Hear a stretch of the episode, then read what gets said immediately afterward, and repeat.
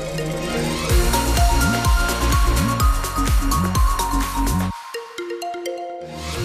Toujours cette vigilance, oui, je sais, je le répète, je vais encore me répéter demain. Répéter, mais c'est pas mal répéter. Répéter, ce sera mieux. Vigilance jaune pour les phénomènes vent et crue. Demain, ce sera toujours le phénomène crue qui va perdurer, puisqu'il y a encore pas mal de cours d'eau qui débordent. Un temps gris, de rares averses au menu de la journée pour aujourd'hui. À noter qu'elles seront moins présentes, ces précipitations, en fin d'après-midi. Par contre, le vent, lui, sera toujours là. Un vent de sud à sud-ouest assez fort, des rafales autour des 85 km heure, notamment dans l'après-midi. Douceur en tout cas qui perdure, ça faut le noter. 7 à 9 degrés ce matin, il fait actuellement 7 à Avranches, 9 à Pontorson ou encore au Pieux. Vos infos de 7 heure avec Anthony Rimbaud sur les bords de la Nationale 13 dans le secteur de Montebourg. Ça sent pas toujours la rose. Mais vous avez peut-être déjà senti cette forte odeur en passant en voiture ou en train d'ailleurs dans ce secteur. Une odeur pas franchement agréable qui provient du site d'enfouissement des déchets des routes ville. Un site ouvert il y a 20 ans et pour ceux qui habitent à proximité, c'est devenu un, un enfer olfactif. Les habitants n'en peuvent plus et pour la première fois, ils sonnent la charge. C'est une information France Bleu Cotentin, une association de riverains annonce déposer plainte contre le géant Veolia qui gère le site Antoine Lifaux.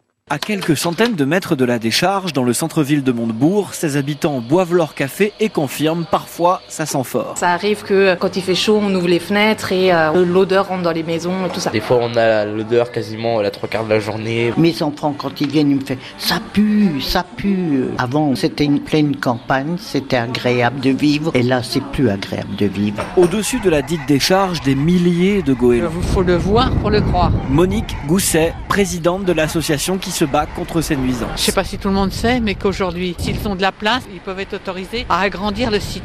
Ce qui est le cas ici, ils ont de la place, donc ils ont demandé une extension pour continuer l'exploitation. Elle annonce porter plainte contre Veolia, le géant qui gère le site qu'elle accuse de ne rien faire pour limiter les nuisances. Bruno Delpierre est le directeur des unités industrielles de Normandie pour le groupe. On va mettre en place euh, début 2024 un numéro de téléphone euh, qui permettra aux, aux riverains du site de nous signaler les, les ressentis odeurs et nous ça nous permet ensuite de recouper ces informations-là avec les données d'exploitation du site et d'identifier et de nous aider à identifier euh, l'origine, la source et donc de la traiter le plus rapidement possible derrière. Parmi les premiers utilisateurs du site, les communautés d'agglomération qui annonceront dans les mois à venir des alternatives à cette décharge. Et l'image de cette décharge promise sans les odeurs, c'est à voir sur francebleu.fr.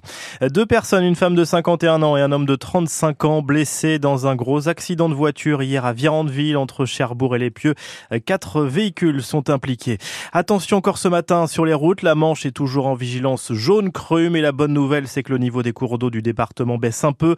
Dans le Nord-Pas-de-Calais par contre, la situation reste très compliquée. Plus de 300 personnes ont dû être évacuées à cause des inondations. Voilà maintenant 10 jours qu'une grève du personnel de l'abbaye du Mont-Saint-Michel perturbe l'accueil des touristes. Et après une nouvelle réunion hier avec la direction, les salariés doivent décider aujourd'hui s'ils poursuivent ou non ce mouvement. Les syndicats réclament toujours des primes et de meilleures conditions de travail. Depuis le début de cette grève, les touristes doivent s'adapter, des files d'attente devant l'abbaye, des horaires d'ouverture qui peuvent changer à tout moment, les visites guidées annulées. Au bureau d'information touristique du Mont-Saint-Michel, Emmanuel Villain gère de les nombreux appels de visiteurs inquiets de ne pas pouvoir profiter à fond du mont pendant ces vacances scolaires. Fonction des journées, cela change. Euh, On peut les avoir en, en milieu de matinée. L'ouverture est prévue normalement du monument à 9h30. Et généralement, on a l'information aux alentours de, de 10h30, 11h. Il y a des groupes, il y a, euh, il y a tout type de demandes. Il y a également des, des individuels parce qu'on est en vacances scolaires. Alors, euh, on fait du renseignement bureau. On travaille également avec, euh, en rappelant les numéros, on collecte les numéros et on, on informe les, les visiteurs qui sont sous la route par rapport euh, à l'ouverture en envoyant un SMS, une mise à jour euh, en fin de matinée notamment, euh, pour savoir s'ils doivent euh, ou partir euh, vers le Mont-Saint-Michel ou, ou attendre une autre, une autre journée si c'est possible. Ça dépend en fait. C'est au cas par cas, mais on essaye de faire un suivi au maximum en informant les gens par téléphone, en envoyant des SMS. Emmanuel Villain, responsable du bureau d'information touristique du Mont-Saint-Michel. Si vous avez dans vos frigos des lardons bio, nature et fumée des marques euh, Le Bio des éleveurs et Le Petit Bio, soyez très vigilants.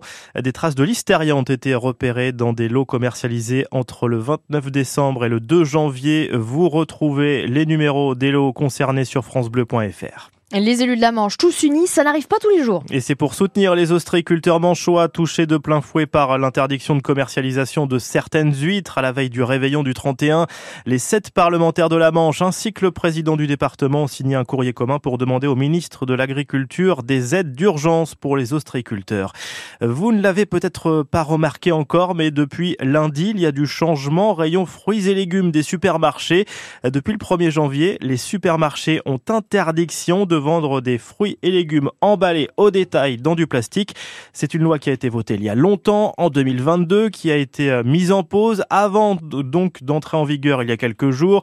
Mais Marion Ferrer, la règle n'est pas encore respectée par tout le monde. Il suffit de regarder de plus près les rayons de fruits et légumes pour y trouver par exemple des poivrons vendus par deux ou trois dans des sachets plastiques. C'est pourtant désormais interdit. Et quand on demande aux clients s'ils voient un changement en supermarché, le verdict est sans appel. Les pommes, etc., il y a un peu moins de plastique, mais euh, au niveau des légumes, je trouve qu'il y en a encore plus que les fruits. Ouais. Bah, il y a des poivrons, il y a, bah, y a les salades, euh, il y a les carottes, il y a pas mal de trucs. Hein. Les carottes, justement, elles font partie des 29 produits qui échappent à cette nouvelle règle liste bien trop longue pour l'association Zero Waste France.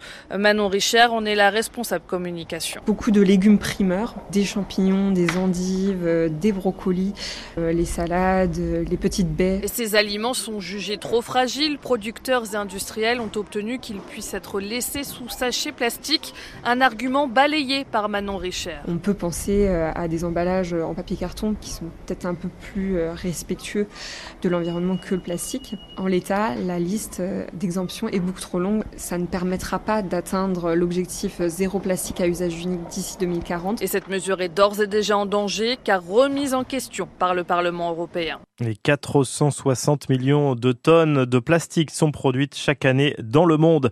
Et puis revoilà le feuilleton Mbappé, la star du foot français. Va-t-il quitter Paris ou prolonger son contrat? Bah, C'était déjà la question la saison dernière. Elle revient dans l'actualité. Son contrat à Kylian Mbappé se termine au mois de juin. Après la victoire du PSG hier soir dans le Trophée des Champions face à Toulouse, Kylian Mbappé s'est exprimé sur son avenir. Attention, révélation, je n'ai pas encore fait mon choix. Voilà une réponse de Normand.